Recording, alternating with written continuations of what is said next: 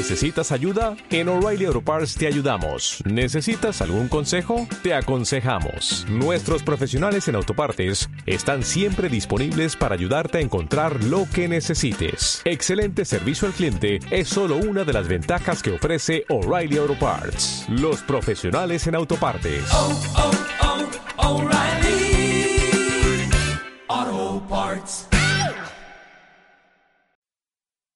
Bienvenidos a Radio Libertad Constituyente.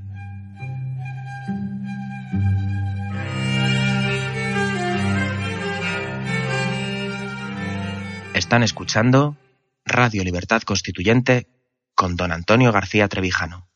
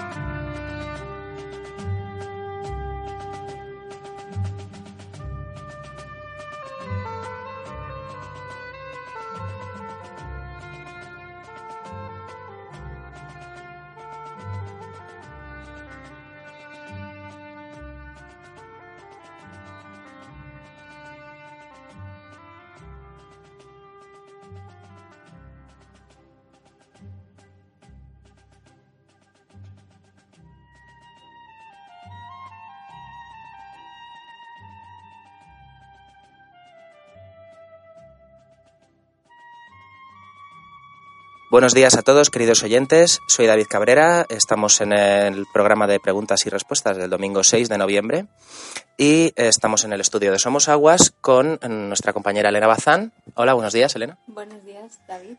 Y con nuestro maestro y amigo don Antonio García Trevijano. Buenos días. Buenos días, amigos. Esta mañana no estoy alegre, pero no estoy tan melancólico como ayer, aunque me produjo consuelo y confort espiritual la lluvia. Sin embargo, hoy el sol no lo esperaba, pero me ha, de repente me he encontrado un poquito más alegre. No más optimista, no, porque la inteligencia, el pensamiento, yo creo de verdad que no cambia con los cambios de la naturaleza. Lo que cambia en el cuerpo humano junto con los cambios naturales creo que son los sentimientos.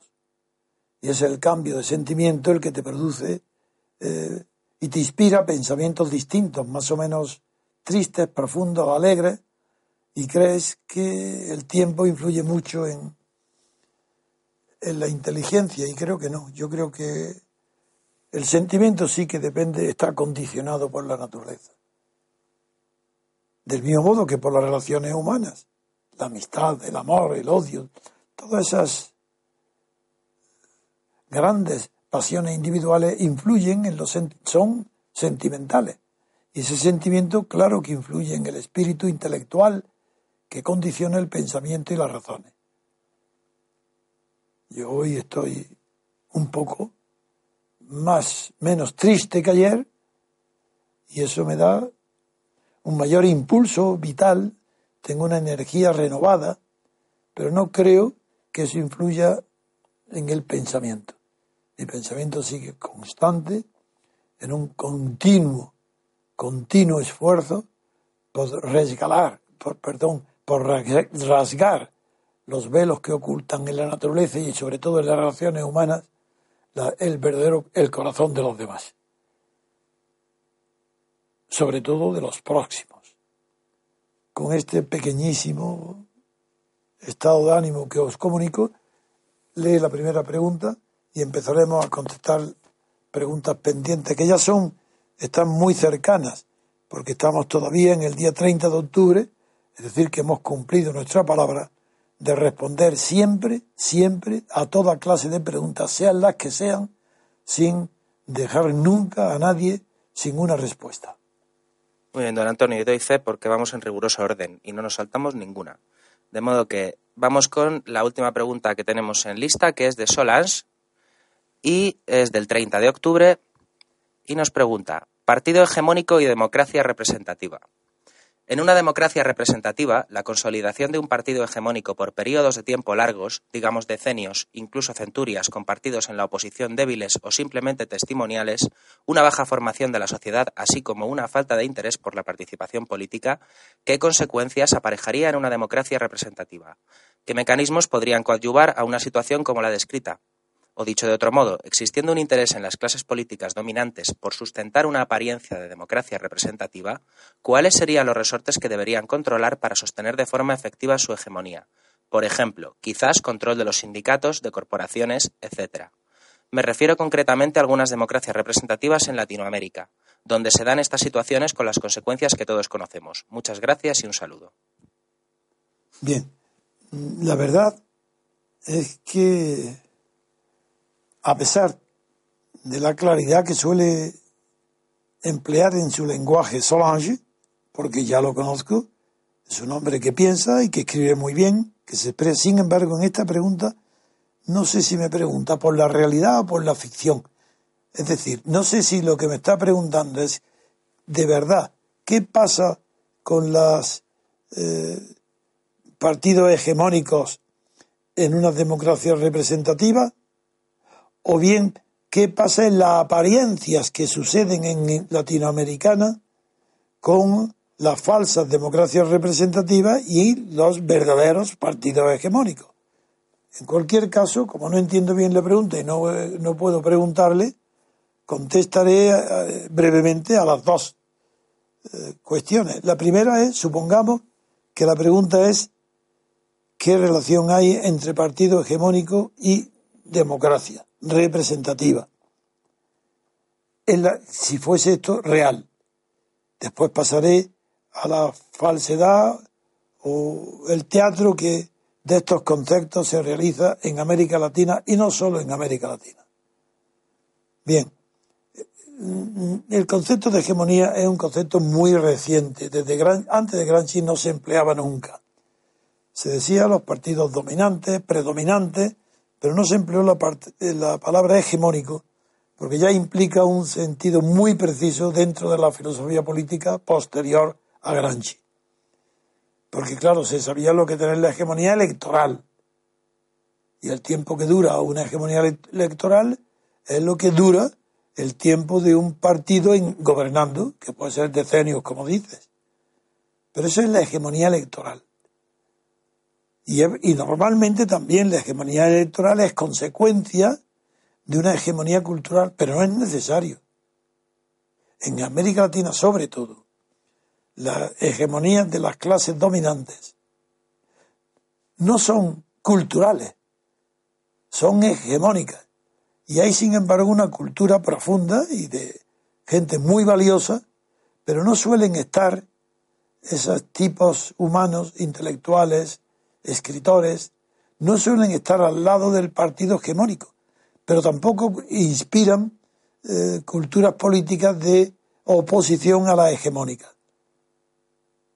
Eh, con esto quiero decir que el concepto de hegemonía es difícil si no se emplea en sentido riguroso.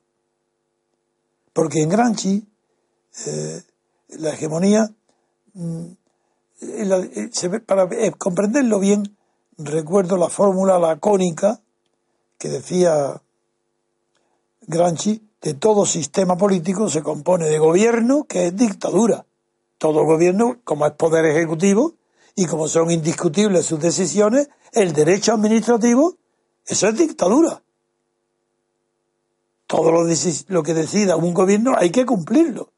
Después podrá, en el mejor de los casos, reclamar ante los tribunales pero siempre a posteriori. Primero tienes que cumplir como en Hacienda, paga y luego protesta, o luego recurre. Pues, ¿qué sucede con todo el derecho público?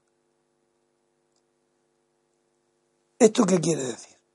Que la hegemonía la da el poder. Quien tiene el poder es hegemónico, porque tiene un poder ejecutivo, mientras que la hegemonía cultural no tiene poder ejecutivo ninguno pero puede tener un poder inspirativo del poder, del futuro poder político. Una cultura es la base no sólo de razonamiento y de la cabeza, sino sentimental, sobre la que con el tiempo podrá surgir de esa base cultural un nuevo concepto de hegemonía política capaz de inspirar nuevas formas de gobierno.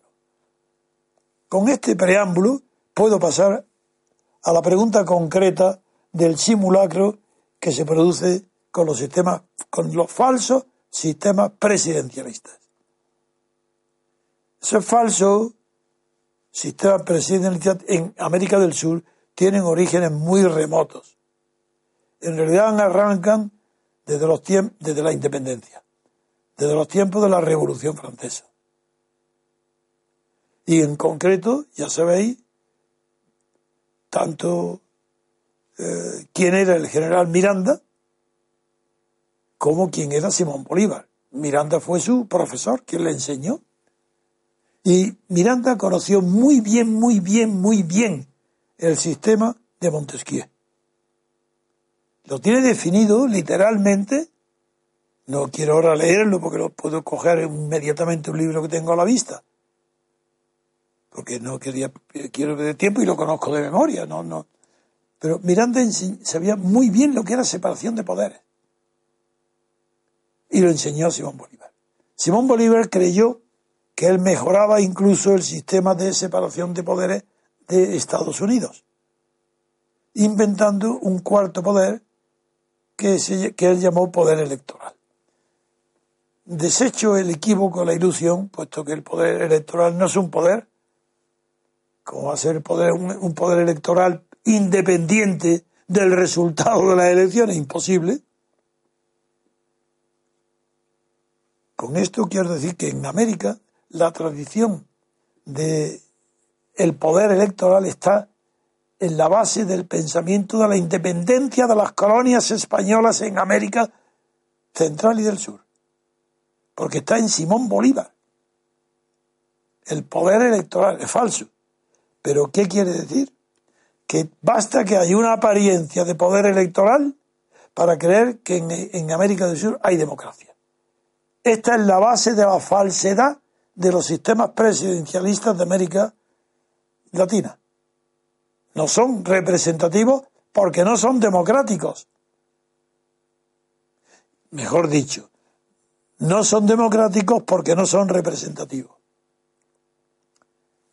El, ser representativo es una cualidad inventada por las revoluciones liberales. Sí, sí, la revolución americana la independencia tiene un contenido liberal extraordinario, tan extraordinario que es el que, inventa la representación política.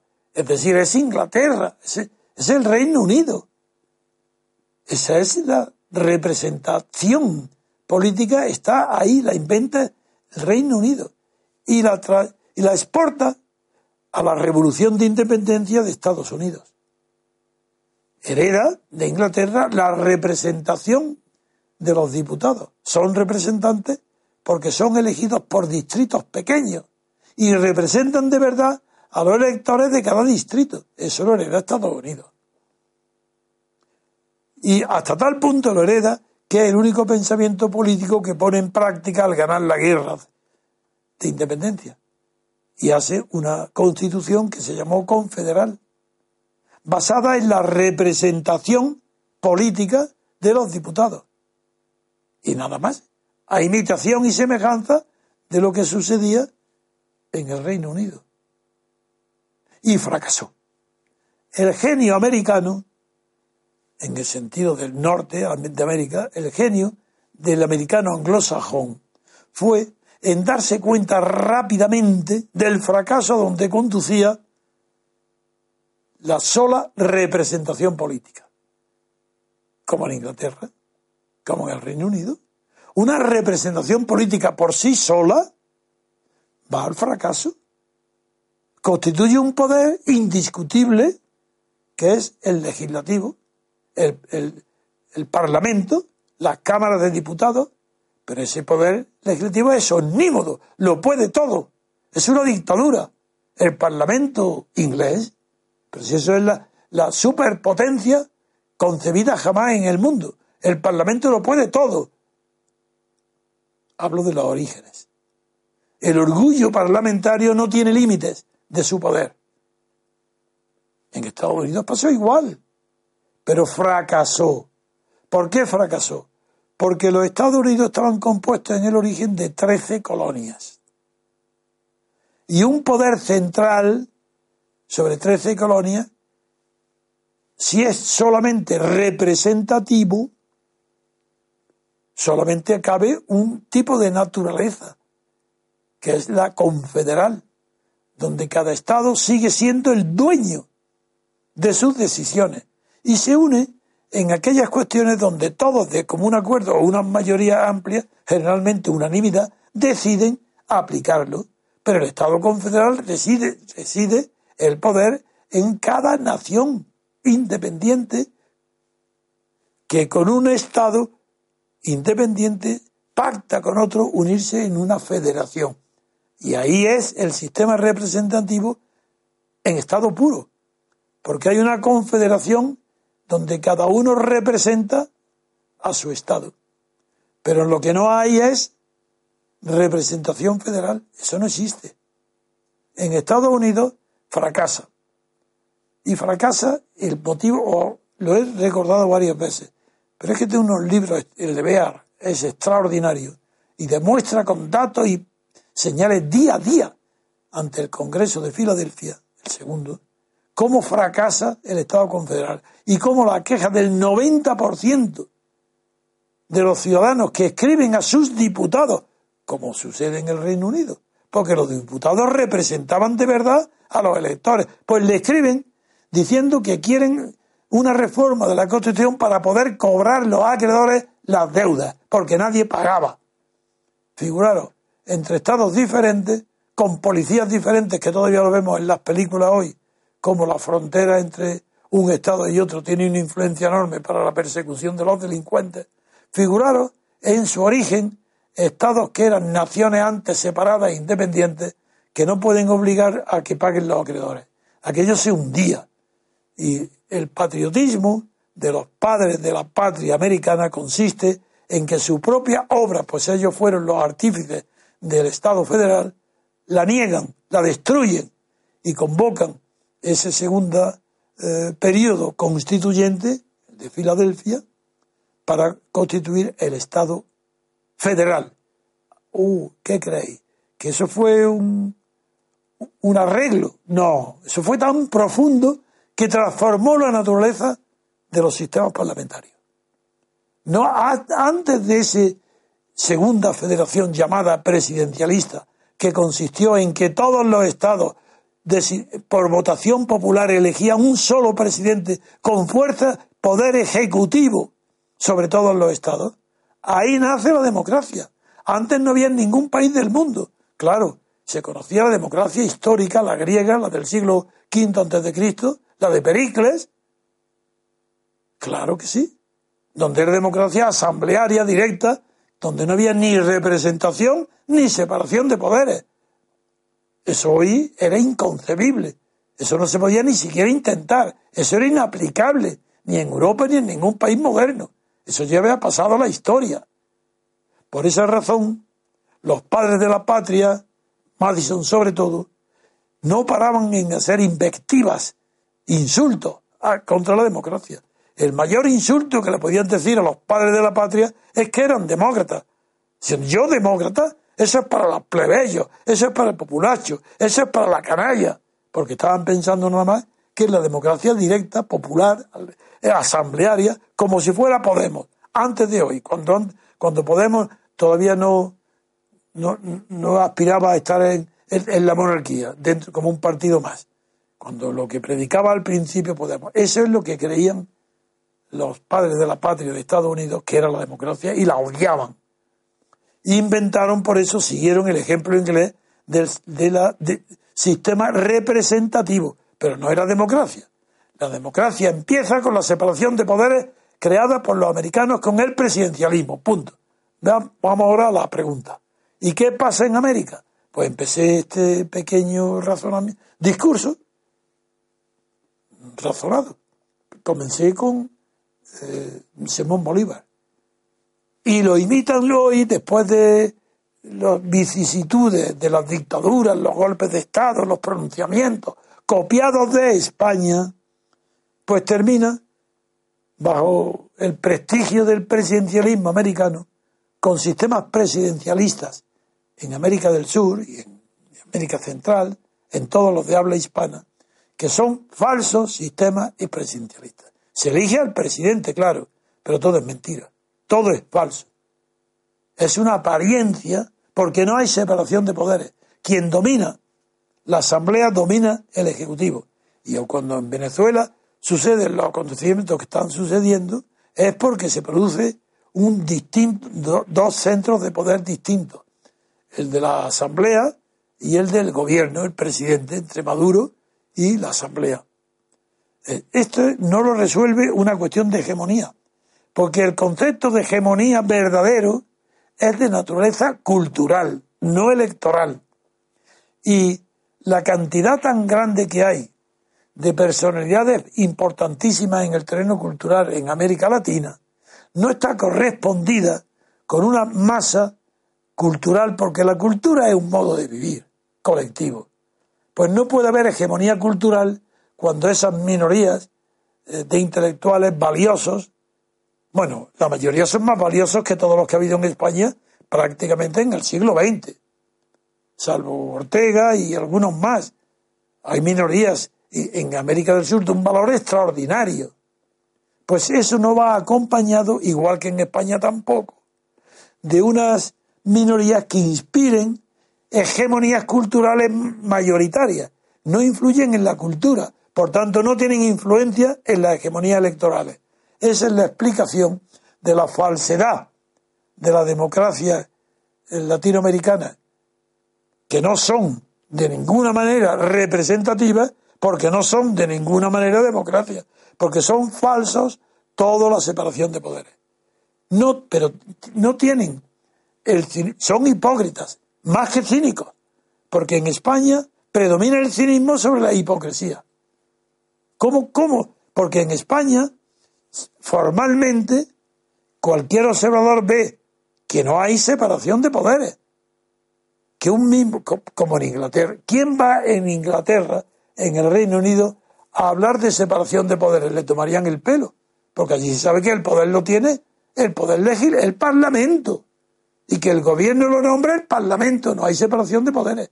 Por eso ahora surge el tema del Brexit, de que el Tribunal de Justicia lo anula, claro, porque hay una tradición muy, muy larga en el tiempo de independencia de hecho entre el Parlamento y la justicia y los tribunales. Y esa independencia se ha visto ahora con el Brexit. Pero en América no existe esto, por la corrupción absoluta de todas las clases gobernantes y que incluye magistrados, justicia, parlamento, gobierno, como en España. Pero como España no antes, como España de hoy. No en la España de Franco, eso no está corrompido. Es una España cuya hegemonía corresponde al vencedor de una guerra civil que se llama dictadura. Y en América del Sur está llena de dictadura. Y ahí no había hipocresía ni falsedad ninguna. Eso era realista. Eso no deformaba las conciencias. Eso no perturbaba la moral ni las conciencias intelectuales. Hoy sí. Hoy ya la socialdemocracia cultural ha escondido el fenómeno del engaño de la democracia representativa. Hoy la cultura es la cultura socialdemócrata, la de Europa que se extiende en América del Sur. Y hoy ya parece como si fuera normal que donde no hay separación de poderes se pronuncie claramente toda la prensa como si lo hubiera.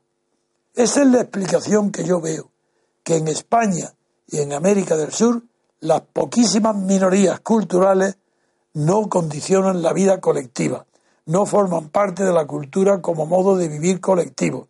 Y esas minorías que destacan en el terreno de la literatura y del arte, en cambio no destacan en la, filosofía del pensamiento político, donde repiten como loros falsedades del siglo XIX o de la, anteriores a la guerra mundial. Desde que hay estado de partido, mejor dicho, Desde la República de Weimar no hay pensamiento original en el mundo. Y si yo estoy prácticamente en el exilio intelectual, es porque es la primera vez que un pensador político, pensando en el mundo y no en España, levanta su voz para destruir las bases de la República de Weimar que sirvieron para construir después de la Guerra Mundial de la Segunda los regímenes que hoy hay en Italia, en Alemania, en Bélgica y en Europa. No en Francia, porque en Francia De Gaulle hizo una reforma contra la República de Weimar e introdujo un presidencialismo. Pero en Francia no hay separación de poderes porque De Gaulle no se atrevió a hacer una separación completa. Creo que con esto he contestado de una manera general a las preguntas particulares de Solans, a quien le invito que escriba en nuestro periódico, que llame o que se ponga en contacto con nosotros, porque sus preguntas revelan un espíritu inquieto y que conoce al menos el origen de los grandes, de las grandes incógnitas que atenazan al mundo moderno en una ignorancia política que para mí la comparo con la ignorancia del mundo medieval sobre el infierno y sobre Satán. Muy bien, pues hagamos una breve pausa publicitaria del movimiento y volvemos enseguida. Todos los domingos, a partir de las 9 de la noche, escuche Repúblicos en Acción. Todas las novedades del movimiento, el comentario semanal de Paco Bono y la intervención de interesantes invitados. Estamos en la acción.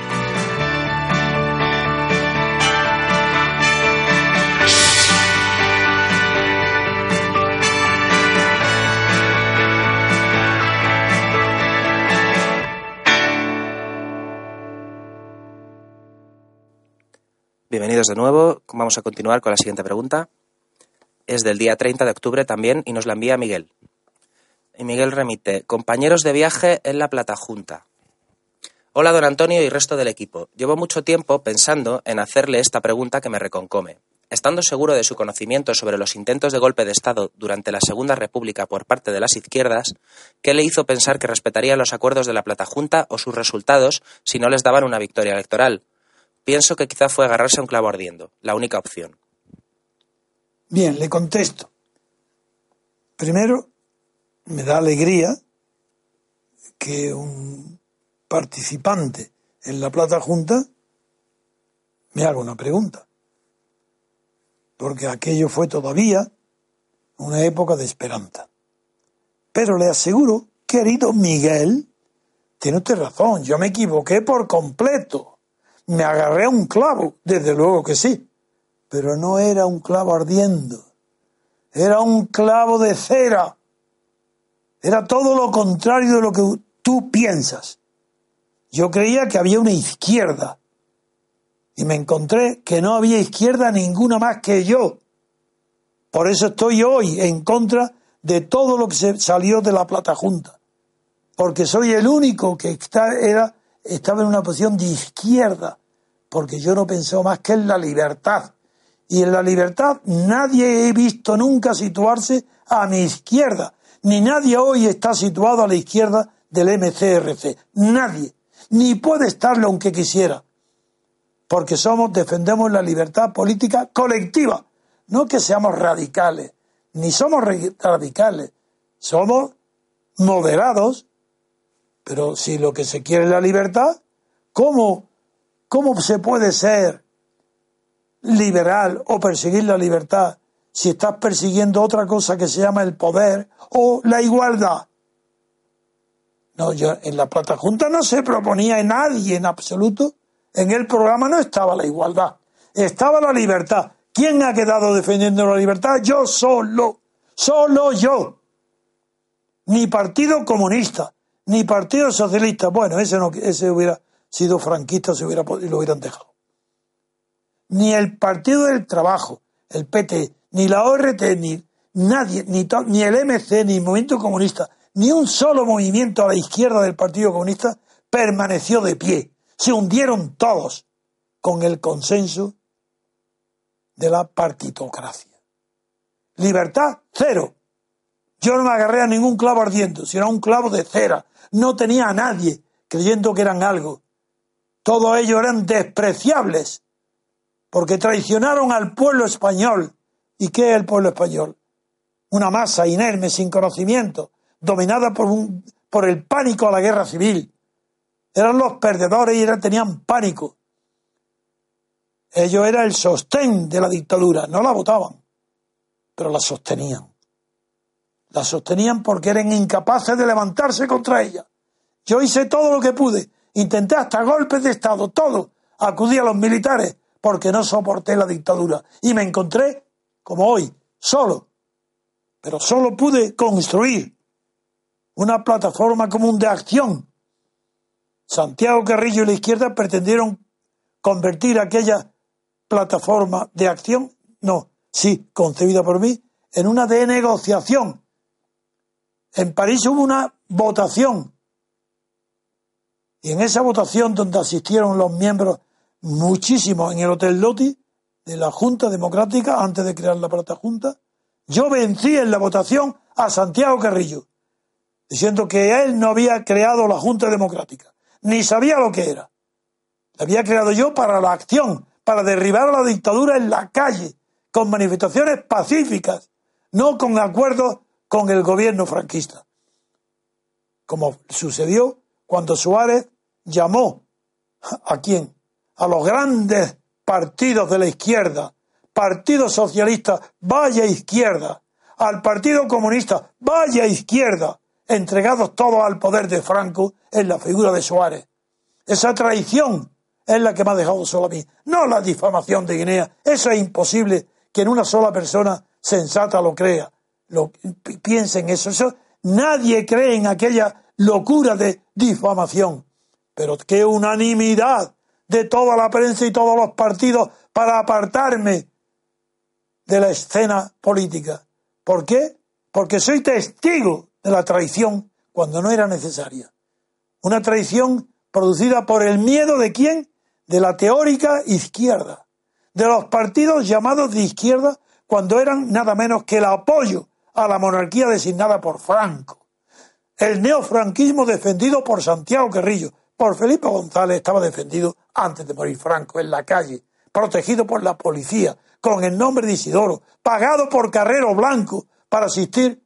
Vamos, ¿qué queréis? Os da miedo la verdad. A mí no me da miedo. Y no me rindo. No me agarré a ningún clavo ardiendo. Lo repito, a un clavo de cera, de cobarde, de impotente, de inculto, personas que no habían estudiado ni pensado un solo segundo por qué duraba tanto la dictadura. Eso no les preocupaba a nadie. Solo les preocupaba repartirse el poder. Y como no había tan para todo, como el pastel era pequeño para tanta hambre de poder, se inventaron las autonomías para que hubiera más puestos, más puestos de robo para los partidos políticos, para los secundones, para todos. Esa es la triste historia de España, querido Miguel. Estás confundido. No hubo izquierda, ni la hay en España tampoco hoy. ¿Qué creéis? ¿Podemos de izquierda? ¿Podemos de izquierda? Pero no lo estáis viendo persiguiendo el poder ya como lo persiguió Santiago Carrillo antes. Pero si vienen de izquierda unida, ¿pero qué comunista puede ser sincero apoyando una monarquía? ¿Por qué?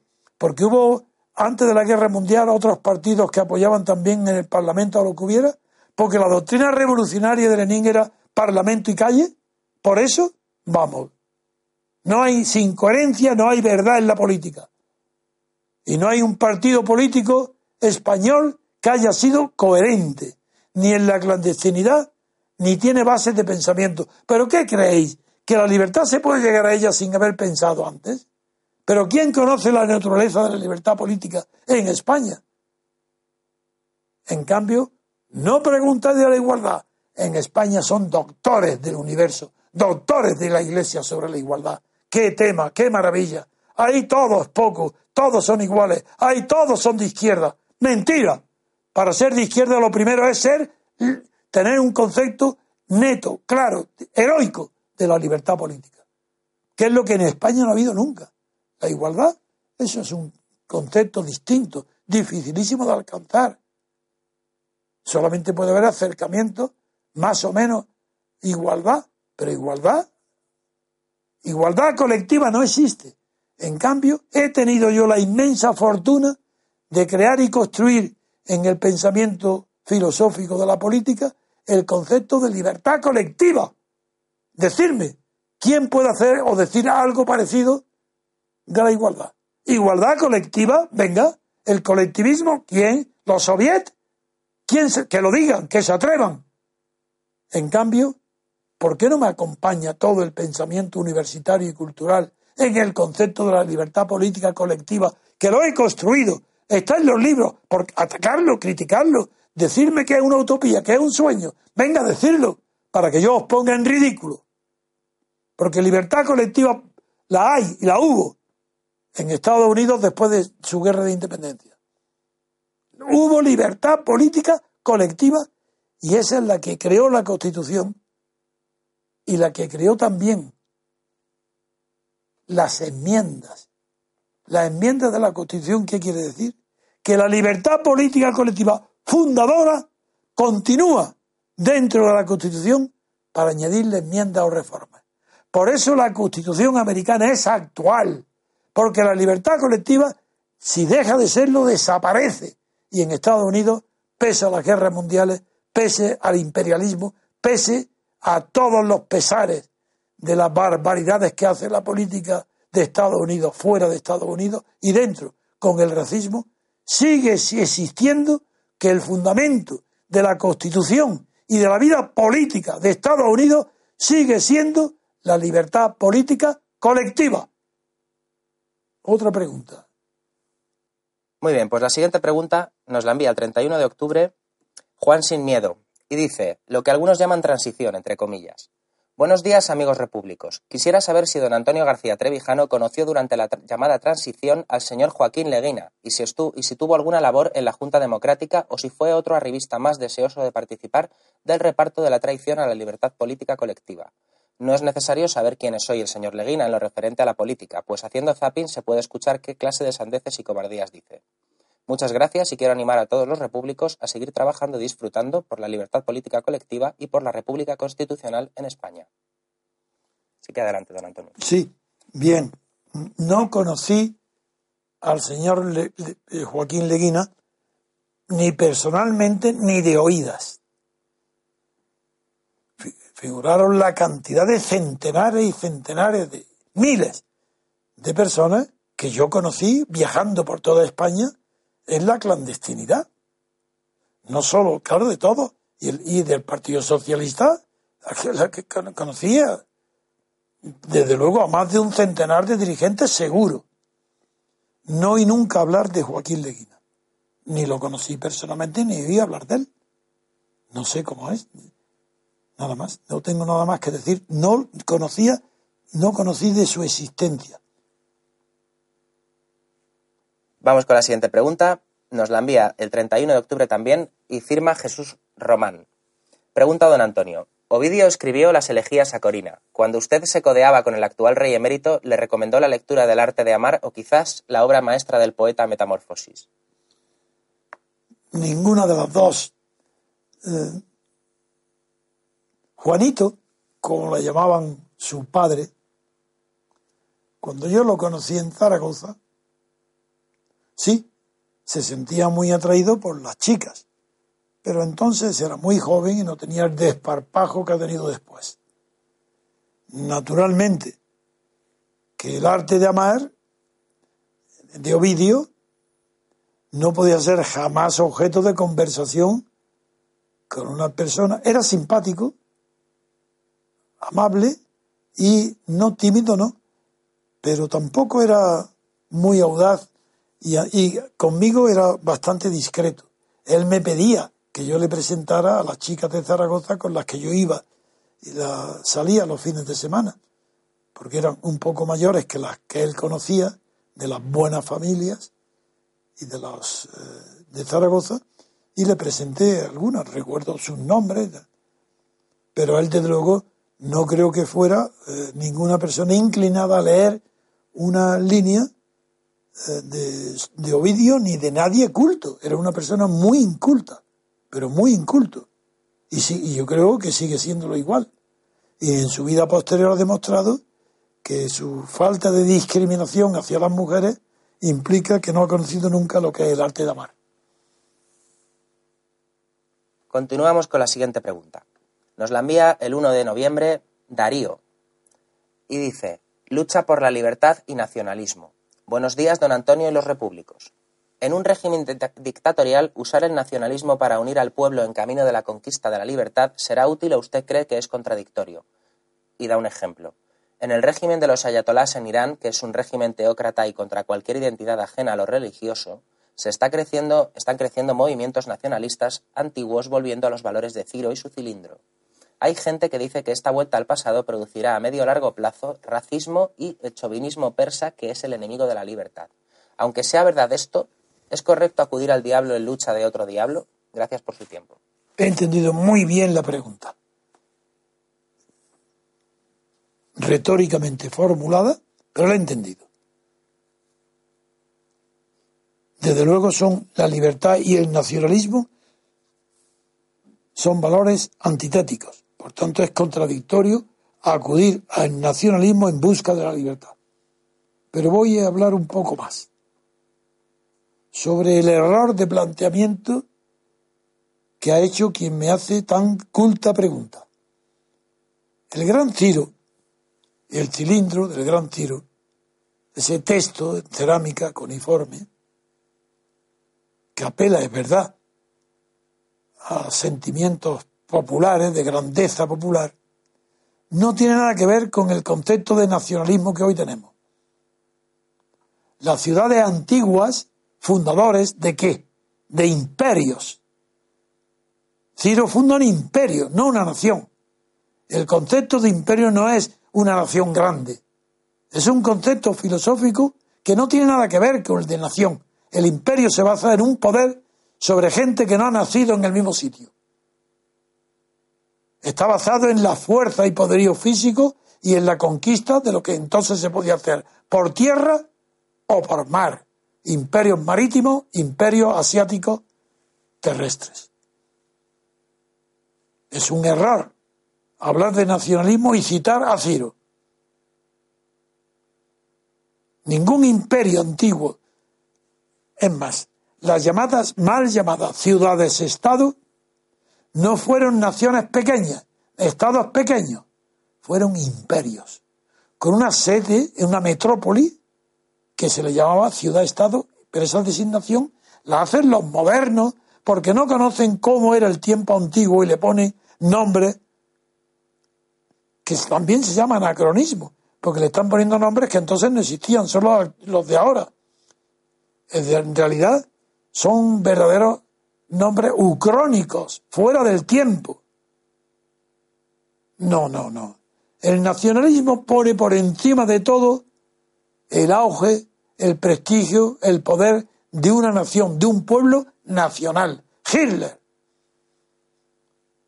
con el tercer rey, incluso no ensalza y se apoya en el pueblo alemán, sino en el poder alemán. Por eso se llama tercer rey, imperio a imitación de lo antiguo, imperio. Es falsa la idea de que Mussolini, Franco, todos los dictadores del siglo XX, de la segunda, de los años 30 para acá, no, aunque Mussolini fue anterior, es falsa la idea de que se apoyan en la nación. No, no, se apoyan en la idea de, de imperio porque es el Estado el que alaban. Es Mussolini el primero que empieza con el Estado que le llama Estado total. La nación no existe, lo subordina al Estado. Y los nacionalismos actuales, por ejemplo, catalanes, son estatalistas. Lo que quieren es embajadas, signos de Estado, monedas, signos de Estado. Le importa muy poco la nación catalana. Quieren Estado catalán independiente. Bien, retrocediéndonos al pasado.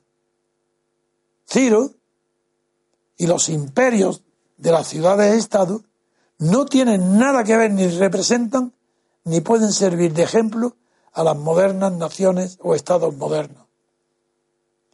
Allí se basaban en contextos distintos, siempre el poder, eso no ha cambiado nunca. La relación de poder es la misma en las cuevas de Altamira que hoy. Eso no ha cambiado nunca. Lo que cambia no es el poder, sino la manera de concebir y conquistar el poder para hacerlo eterno, extenso y duradero, o mejor dicho, duradero y extenso. Y el imperio es el que mejor realiza la ambición de poder de los Alejandro Magno y compañía. Ese es el ideal. Por tanto, la pregunta que me hace la contesto con muchísima facilidad. Entre libertad y nacionalismo hay incompatibilidad. No se puede ser nacionalista y además ser un combatiente por la libertad política. No porque la libertad política quiera ser internacional o cosmopolita, no. Eso sería un, un concepto de libertad conquistador, parecido al imperio, a los antiguos. No, no, no, no. Aquí es mucho más sencillo. La libertad colectiva limitada a, una nación es lo contrario a poner por delante el sentimiento nacionalista. Pero en cambio, el concepto de patria es fundamental en la libertad política colectiva. Y la patria, evidentemente, extiende su territorio a los límites a donde llega la nación, que normalmente están definidos también por un Estado moderno. Otra pregunta. Bien, la siguiente pregunta nos la envía el 1 de noviembre también Solange, otra vez. Pregunta otra, una nueva pregunta que es la regulación de los narcóticos. La economía colombiana pasó en la década de los 70 de depender de los monocultivos de café y bananas a la cocaína. De hecho, Uribe, las autodefensas, las FARC y cualquier grupo político o poder fáctico en Colombia está infiltrado por el narcotráfico. O, y como poco, como poco no tiene otra opción que contar con sus representantes. Sabemos cómo los servicios de inteligencia colombianos han participado en crímenes de Estado y terrorismo de la mano del narcotráfico. No es posible negar todo esto sin caer en el descrédito más absoluto. La lucha por el poder entre las élites de Bogotá y las de Medellín, que nuestro asociado el señor Ferrer nos describe en sus participaciones, solo son explicables a partir de aquí. La caída del acuerdo de paz entre Santos y las FARC se explica fácilmente si se considera este punto. El mismo acuerdo no se entiende si se pasa por alto este negocio. La falta de interés por la regulación del narcotráfico, que permite mayores ingresos a menor número de personas que en un tráfico regulado, es parte del asunto.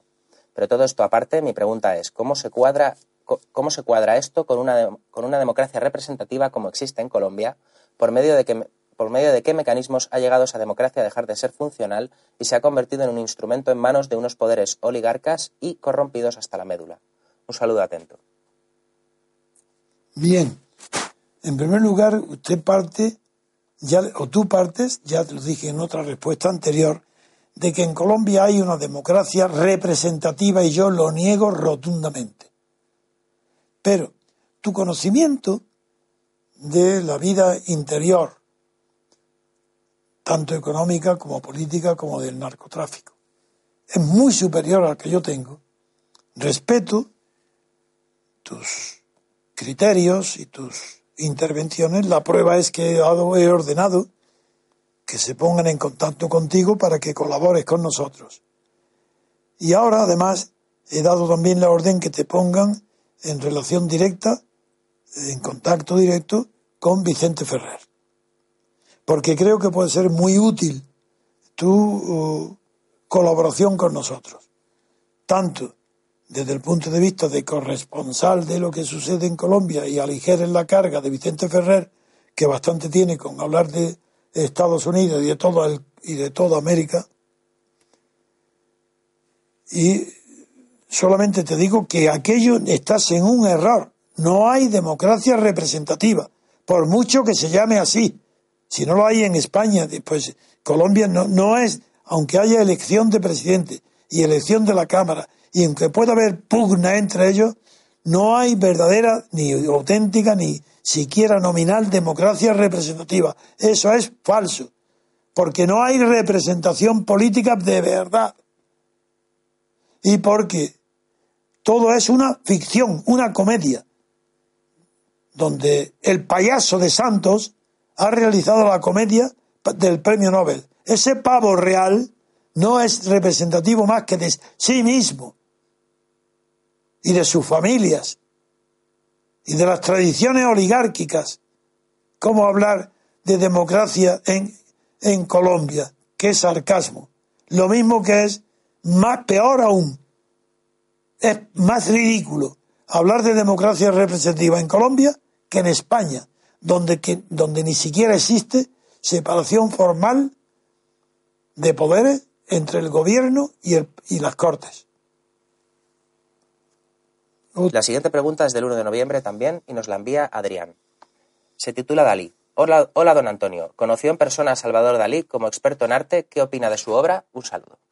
Sí, lo conocí en París, en el Hotel Meris,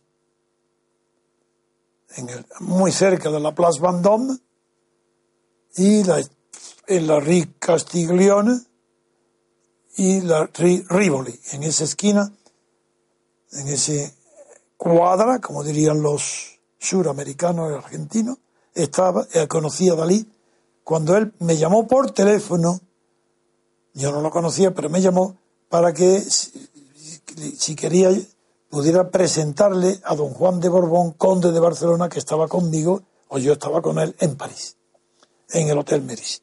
Le dije que sí, y entonces para... Yo tengo mucho sentido del humor, me gusta en todas las circunstancias estar relajado, y le propuse a don Juan de Borbón, que estaba en la, habitación, que saliéramos al pasillo del hotel, un pasillo, un hotel muy antiguo, muy prestigioso, muy importante, con pasillos muy largos, y le propuse que saliéramos al pasillo los dos para esperar a Dalí, sin estar dentro de la habitación que él llegara y llamara, sino para darle importancia, que él lo contaría siempre. Bueno, le hizo también gracias a don Juan y dijo, venga, vamos a hacerlo.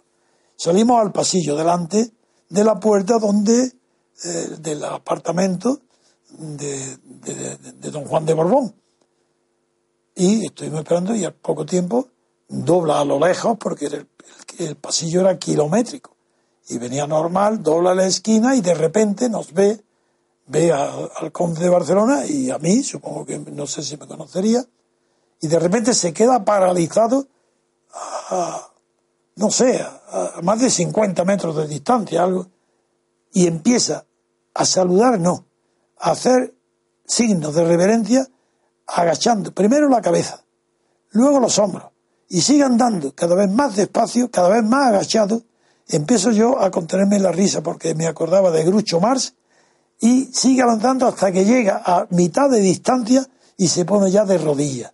Y el, el, el camino que llega hasta nosotros, hasta Don Juan, continúa de rodillas.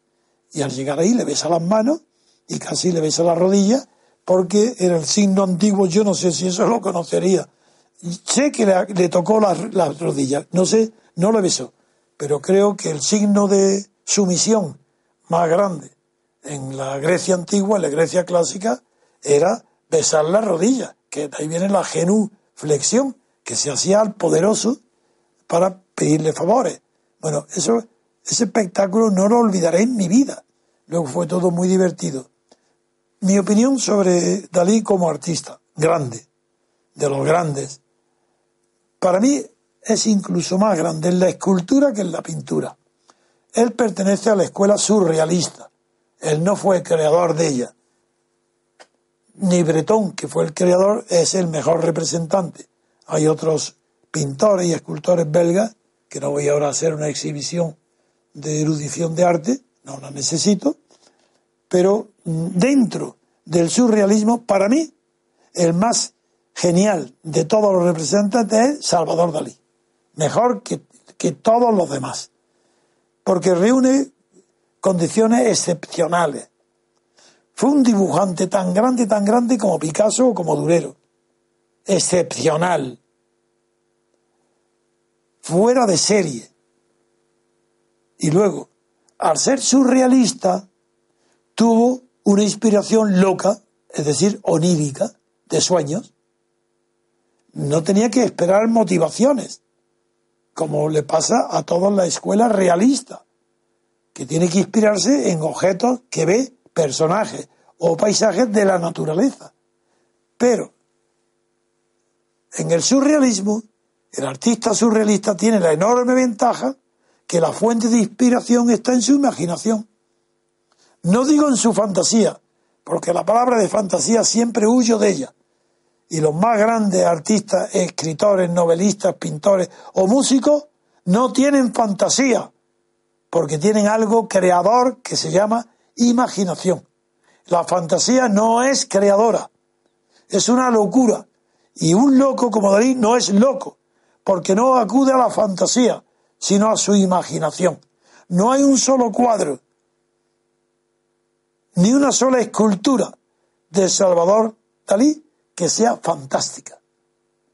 Todas son imaginativas porque son realistas. Incluso los relojes doblados, como si fueran trapos, ahí no hay fantasía. Es una concepción onírica del tiempo. Se puede soñar con relojes doblados.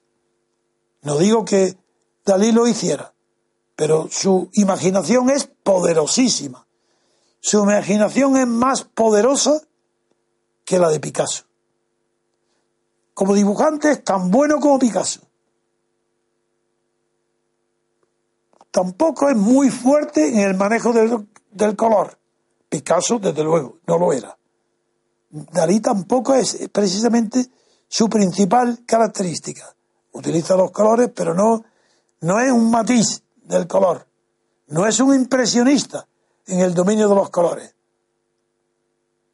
Porque el impresionista capta algo que hasta ellos no se había captado. Hablo, por ejemplo, de, estoy pensando en Monet. El color para ellos marca la distancia. Es decir, sustituye a la perspectiva. Esto lo saben muy bien los fotógrafos y sobre todo los directores de cine. Cuando un director de cine quiere dar profundidad a una escena interior, sabe que eso va a depender de la luz. Para que haya lejanía y distancia, para que haya tercera dimensión, tercera dimensión en una película, eso depende de la luz. Y ese fue el descubrimiento de los impresionistas. Pero Dalí no es impresionista. ¿Sabéis lo que es Dalí? Un realista en la, pintura y en el arte. Sí, ya sé, claro, naturalmente, que en las pinturas y en la escultura es imaginativo, onírico. Es verdad que en los sueños hay fantasías locas. Los sueños no se le puede pedir lógica. Bueno, pues no conozco ningún cuadro de Dalí que no tenga una explicación lógica. Era un hombre culto. Es un gran artista, es un genio. También lo es Picasso, yo no lo estoy comparando. Pero Dalí, para mí, es superior a la fama que tiene. Tiene mucha, de popularidad, pero se le recuerda por sus extravagancias. Y yo lo tengo presente por su gran arte, sobre todo el escultórico. Yo tengo en mi casa dos esculturas de Dalí. Una, sobre todo, es una copia, en realidad, pero, pero surrealista del Perseo clásico del Renacimiento italiano que está en Florencia. Ese, ese artista, como es Dalí, puede copiar jamás. Lo que hace es dar versiones surrealistas de esculturas y cuadros que están en la eternidad. Tengo una opinión extraordinaria de Dalí y creo que no está valorado a pesar del valor y la fama y el valor que tienen sus obras. Creo que merece una consideración aún mayor, porque fue un genio creador, creador. Bien. La siguiente pregunta es del día 1 de noviembre. Continuamos en el 1 y nos la envía de nuevo Solange, nuestro amigo. El problema gringo. Últimamente he venido, he venido, teniendo la impresión de que entre nuestros asociados existe una tendencia a confundir el sistema político gringo que usted nos muestra como ejemplo de democracia representativa y que es muy mejorable, como usted mismo, mismo nos recuerda a menudo, con la nación gringa en deuda culturalmente de la inglesa y de la que también ha heredado, por supuesto, muchas de sus fobias, odios y defectos. Los gringos no nos quieren. De hecho, saben que para levantar debidamente su imperio tienen que borrar, arrancar de raíz hasta el último recuerdo de lo que fue el imperio español, nuestra lengua y nuestra cultura. Digamos, para entendernos, los más respetables frutos de ese imperio.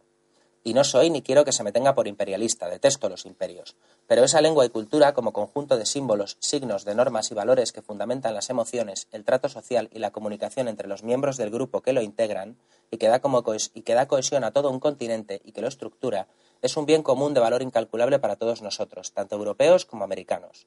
Y le estamos poniendo en bandeja el avanzar en su objetivo de destruir nuestro espíritu a los gringos gracias a la socialdemocracia, a la Unión Europea, a la OTAN y a Rajoy, entre otras porquerías y enfermedades que en la actualidad nos abruman. ¿Puede aclararnos cómo se posiciona nuestro movimiento cultural frente a esto que, a esto que acabo de denunciar? Muchas gracias y un saludo. No me he, no me he equivocado contigo. Tienes una gran preparación mental y cultural para hablar de los temas que nos propones. Uno de ellos, este último, es de una importancia colosal, casi decisivo para entender lo que es la vida de varios siglos y de dos continentes.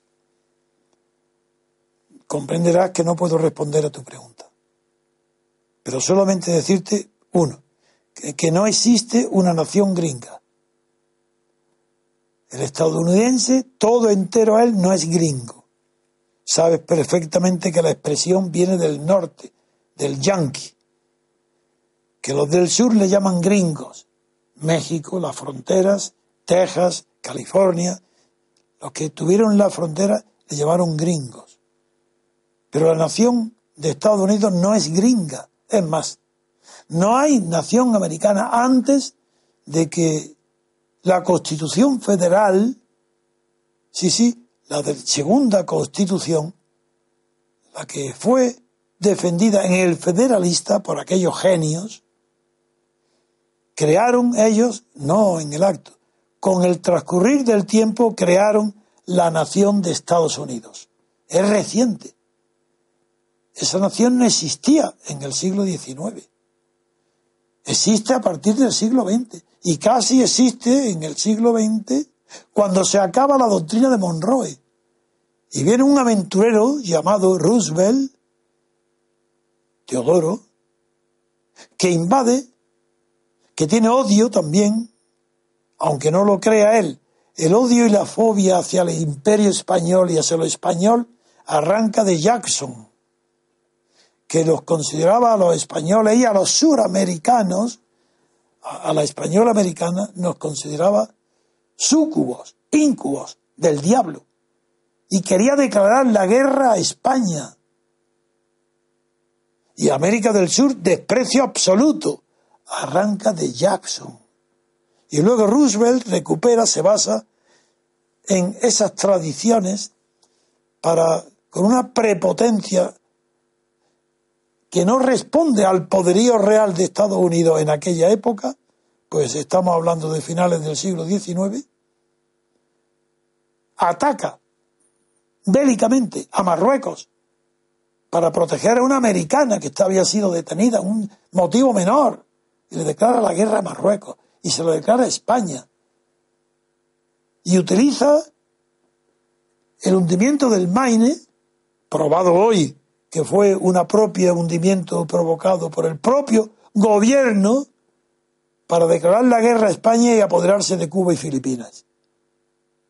Conozco muy bien la historia de las relaciones de Estados Unidos a partir de varias naciones, 13, que a través del Estado federal llegan a crear el nacionalismo que puede hoy decir llamarse yanqui, una manera exagerada de hablar, porque no todos son yanqui, el término yanqui determina algo muy distinto, histórico.